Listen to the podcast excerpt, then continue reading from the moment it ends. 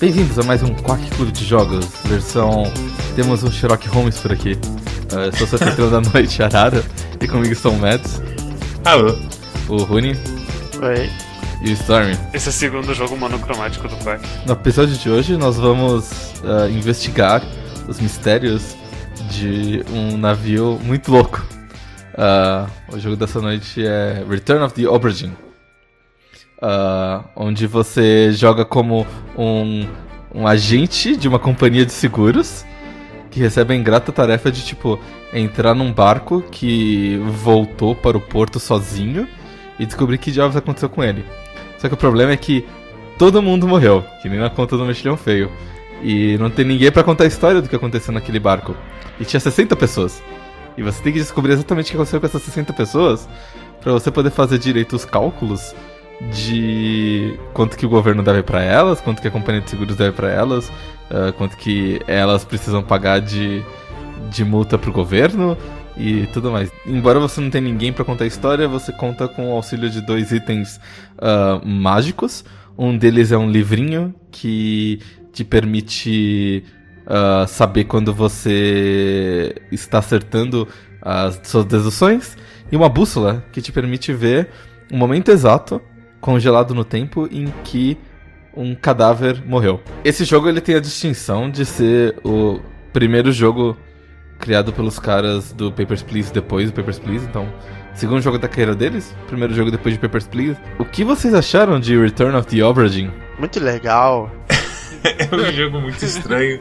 Não, eu gostei de verdade. Interessante, nota 6. O que falar sobre a Bradin? Primeiro que assim, o jogo vai te apresentando a história ao contrário. Porque os corpos que estão no navio são os corpos mais recentes. É rigorosamente ao contrário. Eu acho que tem, tem capítulos que acabam acontecendo antes do que alguns capítulos que estão mais à frente. A questão é que pra você chegar num certo momento da história e você ver as memórias, você precisa chegar no nos cadáveres. E os cadáveres antigos, a própria tripulação do navio foi jogando no mar, foi se desfazendo deles. Os cadáveres mais novos ficaram lá. Então a última coisa que você vê é o que aconteceu com as últimas cinco pessoas, que basicamente todo mundo se matou. Aí então você vai recolhendo essas memórias e vai investigando. E o relógio ele não só te permite ir pro momento da morte de alguém, como permite que você visite os momentos da morte dos cadáveres que estão nesses momentos. Então fica um negócio meio Inception, em que, tipo, você vê alguém sendo é, destruído por um bicho marinho, e você vê que tem outro, outro presunto ali do lado, e você pode ver como aquele presunto morreu. E quando você vai ver quando aquele presunto morreu, você descobre que tinha outra pessoa morrer, morta lá embaixo. E aí você vê e por aí vai. Você vai investigando as coisas do contrário, né? Exatamente por causa disso. Mas não é necessariamente do contrário, porque nada garante que você vai ver as coisas numa ordem cronológica. Você sabe a ordem graças ao livro mágico, que te diz a ordem dos acontecimentos. Mas nada garante que você vai ver as coisas numa ordem cronológica. e aí toda vez que você tá na, na morte de um cara, você tá limitado sim por espaço, até onde você consegue ver interagir. E no livro você tem um desenho com todo mundo. Aliás, três desenhos. Uma das 60 pessoas que estava no barco era um pintor. E esse pintor ele desenhou duas cenas ah, bastante particulares da tripulação, em que todas as pessoas aparecem uma vez e apenas uma vez, o que é muito mágico. Na foto de baixo tem algumas pessoas que ela- elas aparecem pela segunda vez, mas ah, todas elas estão de costas. Então elas não. É verdade. Tinha 60 pessoas no barco, mas você não sabe qual era a cara deles. E você tem 60 pessoas nessas fotos, mas você não sabe qual é o nome de cada pessoa. Então o seu trabalho é, primeiro, descobrir qual é o nome de cada pessoa associando a cara deles. E segundo, descobrir qual que foi o destino que eles tomaram. Às vezes, muitos deles morreram, mas não necessariamente. Então você precisa descobrir, inclusive, o que aconteceu com as pessoas que não morreram. É, e se a pessoa não morreu, você tem que especificar a louco pra onde ela foi ainda por cima. Não basta dizer pessoa morreu tal hora. Você tem que ser bastante específico. Pessoa morreu empalada. Pessoa morreu porque levou uma porrada de um bicho. Pessoa morreu porque eh, pegou fogo, porque explodiu, porque foi esmagada por, por carga. Tem uma lista generosa de coisas que podem acontecer com a pessoa que você vai ter que usar pra definir a causa mortes dela. Porque atravessou fora da faixa, tem umas coisas bem específicas. Ah, esse jogo, assim, quando você começa ele, é uma. É um smorgasbord de informações. E é importante que, além, além da foto, você tem um manifesto da tripulação que tem o nome e a função de cada pessoa. Então, o jeito que você vai descobrindo o que cada pessoa faz é que, tipo, ok, esse cara tava com um chapeuzinho diferente, ele tinha uma jaqueta mais bem feitinha, ti- você percebe umas coisas, então talvez ele seja um oficial. E aí você vai lá e tipo já sabe que ele é um oficial, e entre os oficiais quem você já marcou, quem você já não marcou.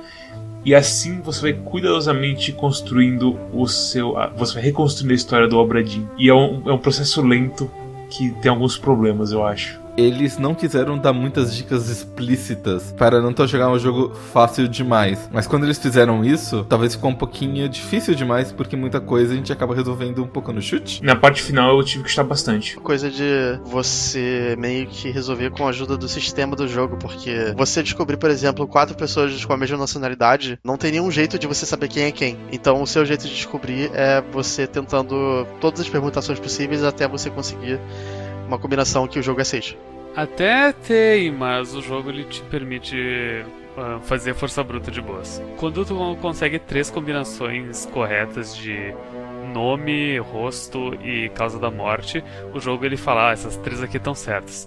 Então, no momento que ele te dá três certas, tu sabe que todas as outras estão erradas. Se você marcou completamente as outras. Exatamente. Então eu já, edi- eu já ia em todas as outras e editava elas. Tipo, mudava um nome. Ah, Casa da Morte era 90% tu tem certeza do que, que é, porque ah, mostra a pessoa morrendo. Então só alterava o nome de todos eles. E daí, eventualmente, daí ah, alteravam cinco nomes, daí aparecia a tela de novo. O Eldon, ah, você acertou mais três. Dois deles estavam errados, daí eu modificava de novo. Eu meio que usei o sistema do jogo, eu me beneficiei do sistema do jogo para conseguir adivinhar as coisas, sem necessariamente ah, pesquisar ah, dentro do jogo ah, o que os personagens faziam e as características deles, ah, porque é muito ruim a, a- como se diz a, a- dentro do jogo, se mover dentro do jogo, ficar indo de corpo em corpo dentro do jogo. É que o único jeito de você revisitar uma memória é você reconstruir todo o caminho que você tinha feito. Então, se é.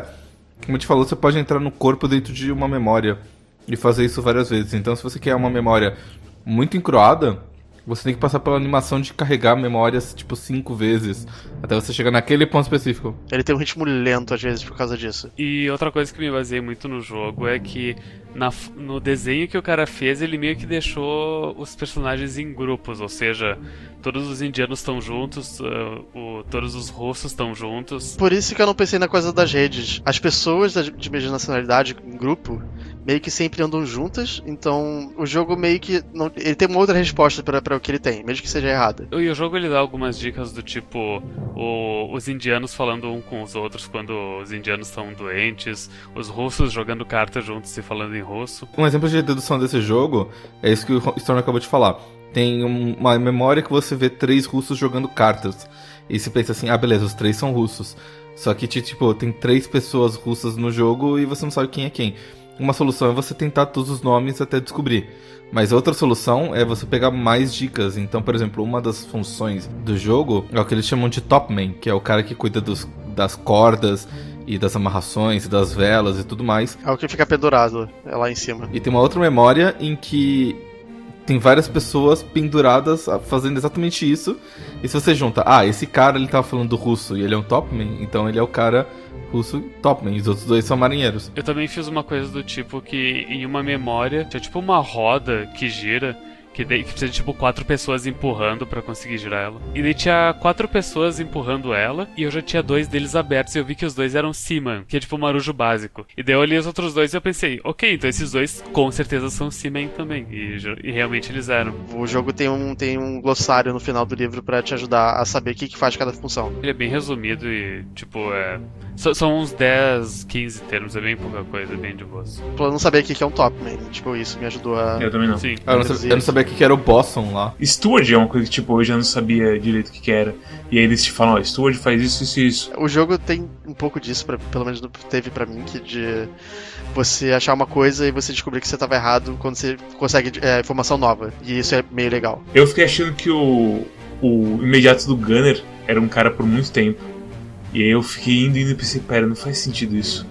E aí você vê o outro cara agindo de um jeito com o Gunner e você, ok, é esse cara que é o imediato dele na verdade. Você, você vê que tem, alguma- tem alguma coisa que não bate, mas você pensa, ah, mas não tem nenhuma outra informação de contrário. E aí quando você descobre, é um momento bem, oh. Aí você começa a pensar todas as coisas. E tudo isso você é umas coisas bem sutis, o que é o a beleza e ao mesmo tempo é o problema desse jogo, porque tem muita coisa muito sutil. Eu, eu como eu falei, eu ainda não sei como você pode descobrir quem é qual dos chineses. Deve ser alguma coisa super obscura que nem essa, sabe? Eu sinto que tem umas, umas dicas que são bem deduções claras e outras que são um pouquinho mais. É meio instável a dificuldade das descobertas. Tem aquela coisa da execução, que o capitão literalmente fala: "Ei, pessoa tal, blá blá blá blá blá. Agora, Senhor Wolf, por favor, faça tal coisa". E você vê tipo o cara que, que tem esse trabalho é Shima Gunner. Você sabe que o, que o Wolf é o Gunner, que aquele cara em específico fazendo o movimento no, no desenho é o Gunner. E acabou. Você resolveu isso. É, no próprio desenho tem tipo, tem uma. Tem um cara manejando o.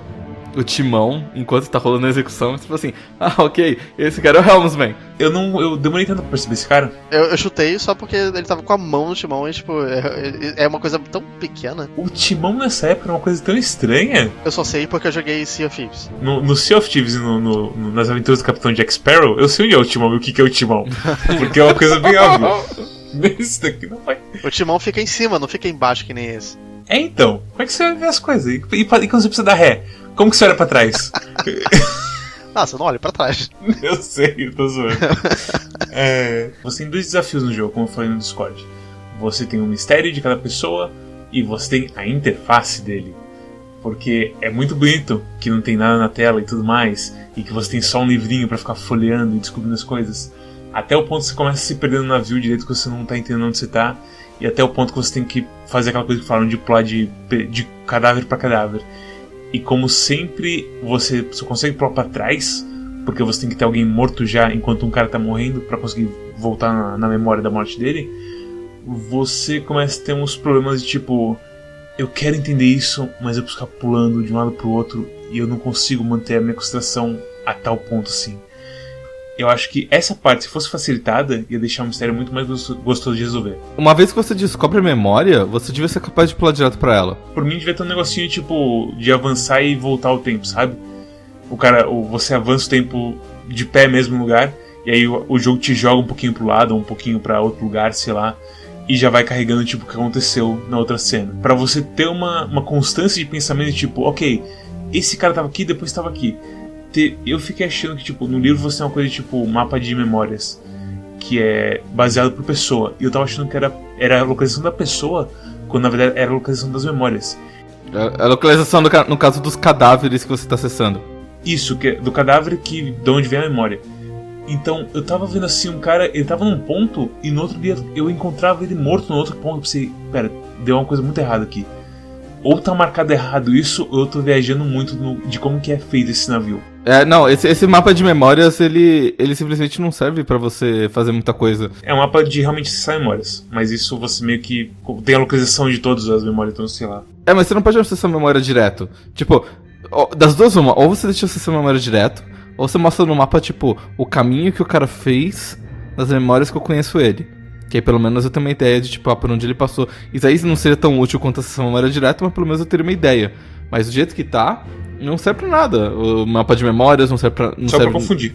É, não serve direito, tipo, os bookmarks, basicamente, porque você vai ficar caçando de qualquer forma. Eu achei os bookmarks completamente inúteis. É, o que aconteceu com os bookmarks? Eu usava o bookmark, eu entrava numa memória pra procurar sobre o cara, de repente eu via, nossa, é aquele cara ali, o outro cara, de lá atrás. E tá falando uma coisa que claramente fala que ele é tal coisa. E pronto, eu resolvi outro caso por causa disso.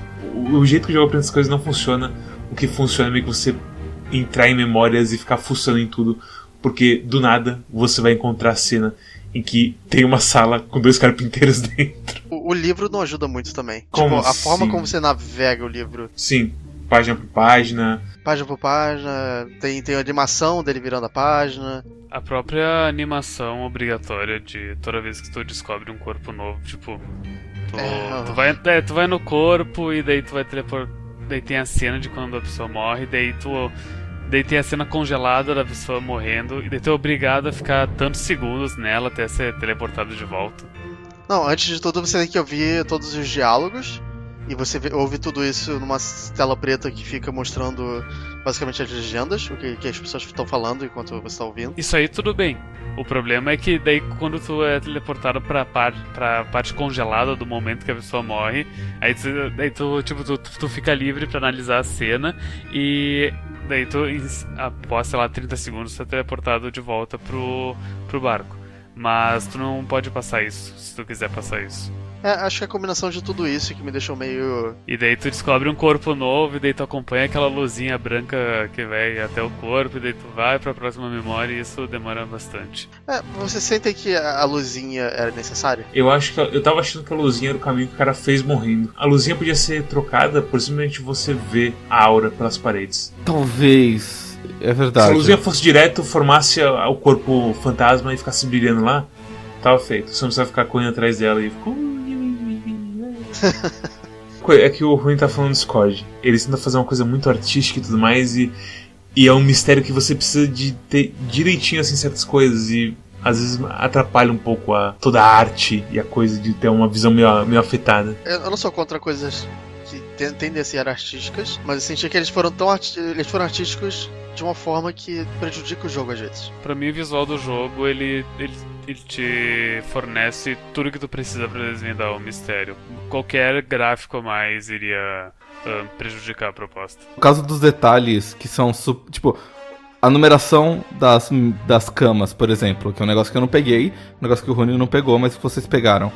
Ah, se tivesse um jeito de acessar mais fácil as memórias, eu passaria menos tempo quebrando minha cabeça pra descobrir quem é quem e mais tempo analisando as, as próprias memórias. Ah, não, tudo bem, mas isso é uma questão de interface, né? Não é questão de. Da, do visual do jogo. A interface é parte da coisa toda de arte do jogo, certo? De você ter que abrir o livro e ir até o corpo e abrir a porra do seu, do seu relógio, acessar o coisa e por aí vai. Tudo isso é parte do, do feeling do jogo, do, da ambientação do jogo, certo? Porque senão você podia fazer um menu, sei lá, é, capítulo tal, morte tal, tal, tal, tal, tal. E você só clicava e puf, você tava lá. Mas não é assim. É uma coisa que você tem que passar por vários passinhos pequenos até você chegar lá. E eu acho que é, é esse é essa facilidade de acesso que afeta, tipo. Porque é um jogo que cansa depois de um tempo. É um jogo que você resolve um- umas coisas assim, você pensa. E é tipo. Como é que se fala? Imagina um adesivo que vem em panela e que você não consegue tirar. E aí você puxa um pouquinho, sai um pedaço, você. Ei, tirei um pedaço. Mas, ó não, tem o resto do adesivo inteiro pra puxar agora e não tem nenhuma pontinha pra eu puxar. e aí você coloca a coisa na água de novo e espera descolar as coisas. E é basicamente isso esse jogo. É você descolar um, um gigantesco adesivo que vai rasgando pouco a pouco e você vai cada vez mais revelando assim tudo que tem por baixo. Qu- quanto tempo você levou pra conservar o jogo, Mads? Tinha visto, acho que. Deixa eu, no Steam tá aqui, mas não é muito confiável. O Steam fala 9 horas, mas acho que foi tipo 7 alguma coisa, ou então 8 e 1, um número pequeno. Então, porque, tipo, em- em- embora seja um jogo não linear e que, tipo, se você pega as respostas rápido, você pode resolver em, tipo, 3 horas, eu acho engraçado que nós quatro levamos de, tipo, 7 horas e meia até 8 horas e meia pra resolver. Você sente o tempo dele. Ao mesmo tempo, você precisa se esforçar nesse jogo. É um jogo que você tem que ter a sua concentração inteira voltada pra ele. Não é aquele joguinho casual assim. Ele não é nada casual. A sua intenção tem que estar 100% naquilo. Eu acho que é um dos poucos jogos que a gente jogou assim que você tem que estar tão assim. foco laser assim no que tá acontecendo e em todos os detalhes possíveis pra você absorver o máximo possível. E acertar quem que é a porra do, do russo e você vê que a porra do russo tem um cachimbo na mochila dele pra você não confundir ele com o irlandês quando tá lá na frente e por aí vai. É, mas ele, isso também é um daqueles jogos que ele. Ele se beneficia muito de tu jogar umas duas horas e daí vai dormir e daí na manhã seguinte volta a jogar ele com a cabeça renovada. Puzzle gigantesco, basicamente. Especificamente, ah, quando eu me toquei do negócio do Stopman, que, tipo, ah, tem aquela memória em que eu tô na parte de- do alto do barco e que todo mundo lá devia ser Topman. Eu tava pra sair pra uma reunião de trabalho. E eu falei assim, putz, todo mundo é Topman, eu preciso anotar isso em algum lugar agora. Tipo, eu liguei rapidinho o jogo, fui na memória, botei que todo mundo era Topman e, tipo, fechei o jogo. Porque foi um, foi um insight que eu tive, tipo, tomando banho. E aí eu cheguei, tipo, 5 minutos atrasado na reunião, mas foda-se, porque pelo menos eu, eu avancei no jogo, sabe? Esse foi o, pro- o problema da minha playthrough. Eu meio que joguei ele todo de uma vez. E eu teria, teria beneficiado se eu tivesse parado pra pensar um pouco de fazer outras coisas. É, eu também eu fui em poucas jogadas, eu joguei ele. Mas eu. Eu teve uma vez assim que eu parei, dormi, fui pra uma festa e pro caralho. E quando eu voltei eu sinto que não ajudou no meu caso, mas talvez tenha sido a bebida que afetou isso. Mas. É, pra mim, tipo, eu não. sei lá. É- É um jogo tão estranho que eu acho que cada pessoa vai ser diferente isso. É, é um. É um mistério que tem, tantas, tem tantos jeitos de você descobrir coisas e ver coisas. E tem tanto. E é aquela coisa que eu falei. Eu, eu acho que chinês, os chineses não tem como descobrir quem é quem. Mas tem que ter um jeito, não tem? Eu acho que o cara que fez o jogo, ah, ele não queria que as pessoas chutassem nada. E ele deve ter dado meios pra que ninguém tivesse que chutar nada. Ok, Stormy, recomendações. Eu recomendo pra quem gosta da. pra quem ah, fez aquele teste lá do Einstein e, e, e gostava dele. Quem? Vocês nunca fizeram o teste de Einstein? O teste Não. que só 1% da população consegue resolver. É um teste de QI do, que rola no Twitter, no Facebook e tal. Não, eu, eu conhecia antes do Facebook até, mas eu, tipo, a primeira vez que eu fiz ele, eu ganhei. Eu recebi numa planilha de Excel no, no e-mail. Mas, mas, é, mas é aquele teste lá que tipo tem, tem cinco casas com cinco nacionalidades, cinco bebidas e cinco cigarros. E daí te dá algumas dicas e tu tem que preencher isso. É, é mais fácil você falar que é o problema de lógica da coquetel, talvez. Exato. A César o que é de César. O que, que é isso? É o nome que o Coquetel dá pra esses programas de lógica. Eu nem lembrava disso. Que é você ficar associando as coisas certas nas pessoas certas. Isso, tipo, Joana gosta de bolo, mas não gosta do bolo azul. Qual é o bolo de Joana? Aí você O bolo azul é o bolo de chocolate, é o bolo de Joana. E tem lá a porra da tabelinha pra você encher. Bons tempos, eu gostava de fazer esse negocinho. Tem- eu, ainda, ainda rola, inclusive, Ainda rola, você. Meu avô ainda compra essas porra. se você gosta, Coquetel tem umas revistas que é só isso. Eu tenho uma dessas Então, em casa. eles- é verdade, eles especializaram. Eu gosto também de Numerex e por aí vai. Então. Coquetel, liga pra gente. Manda umas, umas de graça aí. Todo mundo, todo mundo que consome seu produto. Manda uns, uns sudoku pra minha mãe também e vamos. E dali. Mas enfim, ah, eu recomendo pra quem gosta desse tipo de teste lógico. E tem uma. E tem uma tolerância. E tem a tolerância pra interface do jogo. Não é nem tolerância, mas paciência, né? É, e acho que paciência, a paciência também se aplica ao mistério em si, porque tem detalhes bem pequenininhos que você precisa ficar sempre Tu esperto. dou uma nota 7 pra ele e. E ele é um daqueles jogos nota 7 que é um, é um 7.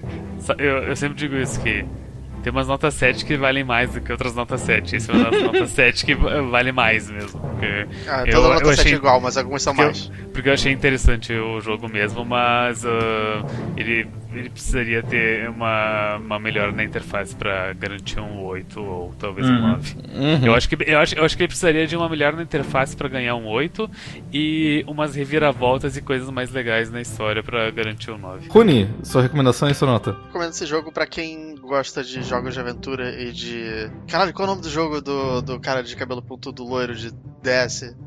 Ghost Trick. Ghost Trick. Ah, É, porque esse jogo me lembra muito Ghost Trick em alguns Verdade. aspectos. Hum. Ele tem umas rebarbas na, na coisa toda de interface e, e ele, ele poderia mostrar a história um pouco. é, ser um pouco mais consistente nas dicas na história e tal. Mas eu ainda assim me diverti pra cacete com ele. É, pra mim ele é um 8. Pro, pro Storm ele é um 7 mais 7 do que outros 7. Pra mim ele é um 8 razoável. É. Que pra mim é o equivalente ao 7, muito mais 7 do Storm. Uhum. É, Ok. eu, gost- eu gostei bastante dele, mas ele, ele perde dois pontos porque são várias rebarbas, mas a ideia é muito boa e a história é muito boa. Legal. Mads? é um jogo que eu gostei bastante. Eu acho que tem que ter um mindset específico pra você gostar dele. Eu não sei se eu gostaria dele se eu tivesse pegado por conta, eu mesmo, pra jogar esse jogo.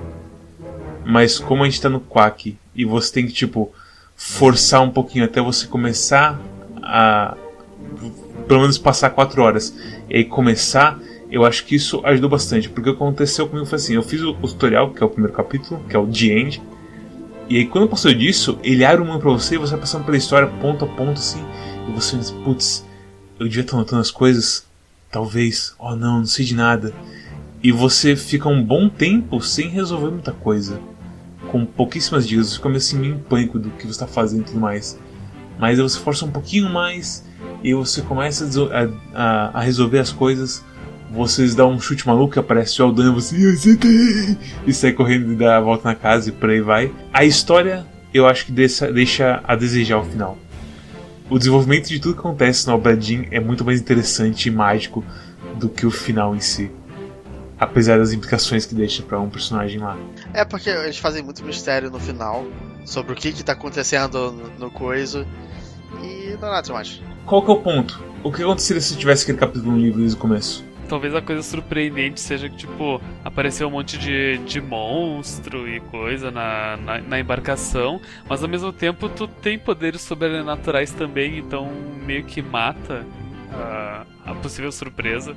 É sim, mas quando realmente quando aparecem as primeiras coisas, tipo Lula gigante, você pensa, eita porra, esse, que, que tipo de jogo é esse? Acho que era realista e tudo mais. Apesar de você ter um reloginho mágico, tipo, é bem pé no chão de como você vê o barco e como que ele é bem feito. E por, aliás, o barco eu acho que é incrível a, a ambientação dele. E você tá nesse mar meio morto assim, e esse barco todo zoado, mas zoado de um jeito realista, sabe? A madeira tá quebrada com umas rebarbas A trilha loucas. sonora ajuda bastante. Eu sinto que a trilha sonora encaixou muito bem com o. A, a trilha sonora é perfeita do jogo. A Pega música ela muda de acordo com o capítulo, não? com Sim. o capítulo, é. É perfeito sim pra, pra todos os capítulos que pega. Eu acho que é, é, um, é um jeito de música estranho, um gênero estranho, que eu não sei o que é. Música de navio de pirata. É, uma música da, daquela época, mas focada em doca e navio e sei lá o que. De qualquer modo, tem a rebarba na, na interface, como a gente falou 500 mil vezes já, e pra mim é um 8. Se sair um 2 eu jogo. é, eu. Eu fiquei tipo. Eu fui 100% cego, só por causa do pedigree do jogo. E eu fiquei muito contente que é um jogo que eu me senti bastante engajado. Ah, eu entendo perfeitamente que não é o tipo de jogo que todo mundo vai gostar. Eu, eu compararia ele mais a jogos de adventure. E em questão de jogos de adventure, ele, ele é tão radical quanto você pode esperar, porque ele é bem diferente da forma. Mas no fundo, no fundo ele é um point and click, onde você tem que basicamente fazer deduções, ao invés de ficar combinando itens ou resolvendo diálogos, mas ele é basicamente point and click. E não tem inventário, tudo mais. Mas ele é basicamente point and click. E ele é bem radical na forma, bem radical na apresentação. E ele nunca tenta falar assim, ei, nós, eu sou um adventure point and click. Ele, ele, ele, ele é um jogo, certo? Ele é a, coisa dele, assim. E eu a gosto muito. game. É, eu, eu gosto muito como, tipo, ele é a própria coisa, ele tem confiança suficiente pra ser o que ele próprio quer ser. Ah, dito isso, eu sinto também que a história, ela não é grande coisa e que ela podia ser um pouco melhor, mas... ah, e também a coisa da interface de que, tipo, não tem desculpa pra interface não deixar a gente acessar as memórias com mais facilidade. Tudo bem se na primeira vez que você acessa as memórias seja difícil, mas das subsequentes você devia acessar com facilidade. É, a gente tava reclamando de que, tipo, quando você vai a primeira vez, tem aquela coisa de você tem que ver a memória por um certo tempo, o, começa a cortar você da memória depois de um tempo específico, você às vezes tá olhando pra uma coisa, tipo, ó, não dá mais pra ver quem é quem, não sei o que. E se fosse só a primeira vez e depois fosse tranquilo, seria eu. Foda-se que a primeira vez foi uma. Foi meio estranho. Porque eu acho, que, eu acho que ele prende um pouco você na primeira vez que você vê a situação, que é pra te forçar a começar a fazer anotações e reparar nas coisas. Porque você tá preso lá, você não tem mais, não tem mais pra onde ir, então você é preso a ficar fazendo anotações. Você absorve um pouquinho dos detalhes a mais por ser forçado a ficar um pouquinho mais lá. Você sente que o que, que tá acontecendo de um jeito melhor. E aí nas próximas você pode entrar e sair como quiser. Enfim, essa questão da interface é uma coisa complicada, a questão da história não ser grande coisa, mesmo com o finalzinho ali que eu achei curioso, não, não resolve muito. Mas ainda assim, é um jogo e tipo, foi feito por uma pessoa só, com a ajuda de um monte de gente, mas basicamente uma pessoa só. Então, eu acho que, assim, é um 8, como vocês bem falaram, mas se sair um, um jogo que resolve essas coisas e conta uma história mais complexa, Vai ser um 10. vai ser um 9, talvez um 10. Por exemplo, uma coisa que me lembrou bastante é aquele filme Amnésia, sabe? Que é contado sim, de, de, é, de, da- de frente pra trás. E que você começa pensando que tal pessoa é X, mas você ganha mais informações e percebe que ela é Y. E aí, tipo, você vai sempre mudando a sua concepção sobre as pessoas e os personagens à medida que você vai ganhando novas informações. E eu sinto que foi parecido aqui. Que à medida que eu ia ganhando mais informações, eu ia construindo melhor quem que era cada pessoa e o que, que elas faziam. Então, se tiver uma história tão interessante quanto a Amnésia, talvez seja um 9, talvez seja um 10, enfim. Mas é para um esforço de uma pessoa só já é bastante interessante. Se você gostar desse episódio, deixa um like, se inscrevam, assistam mais episódios do Quack, seja lá jogos que você jogou ou que você não jogou, pra conhecer uma coisa nova, vai saber. Dê também uma passada no nosso Twitch, dá um follow na gente você saber quando que a gente vai começar a jogar alguma coisa como o jogo da semana, ou então alguma outra coisa, como Crosscode, que eu ainda não zerei. Temos também um Twitter, onde você pode saber quando atrasa episódio, quando tem anúncio de stream, quando tem promoções que a gente precisa fazer alguma, sei lá, e por aí vai. Temos também um grupo do Discord, que a gente fala sobre jogos, conversou, como por exemplo, com a gente conversou acho que com o Doutor um monte sobre o jogo dessa semana. E foi uma coisa meio que tipo, ninguém tava muito aquecendo com o jogo, depois todo mundo começou a falar pra caralho do jogo. Foi uma coisa bonita de se ver. Então entre lá e fale sobre isso e meio Story 2 também. Temos também um canal de curadoria no Steam, onde você pode verificar nossas reviews, umas reviews bem curtinhas do Steam e que faz integrada com a loja do Steam. Então, se você comprar uma coisa, você pode ver o patinho do Quack avisando: É, esse jogo talvez não compra não. Ou então, esse jogo compra sim, que é do caralho. E por aí vai. Temos também um feed RSS para você que tem um player de podcast e quer ver o que está o Quack enquanto está aí pela cidade fazendo coisas. E Storm, qual é o jogo da próxima semana? O jogo da próxima semana acho que vocês três já jogaram, mas eu nunca joguei. E agora saiu um remaster, então o próximo jogo da semana é Mark of the Ninja. Uau! Eu zerei 100% esse jogo, já falava. É, eu pois também. é. Eu também. Mas vai ser bom, vai ser bom revisitar porque eu acho que não joguei o DLC dele que eu comprei. É, eu joguei 36 horas desse jogo no Steam, segundo ele. É, Cacete. eu, eu gosto pra caramba desse jogo. Eu, Ele, estou- é, ele é um jogo muito bom, sim. eu acho que isso é igual pra você ganhar mais um 10 Storm. Será que é, Matt? Veremos no próximo episódio de Quack Cruz Jogos. Tchau, tchau. Tchau. Entendeu? Fiz ao contrário.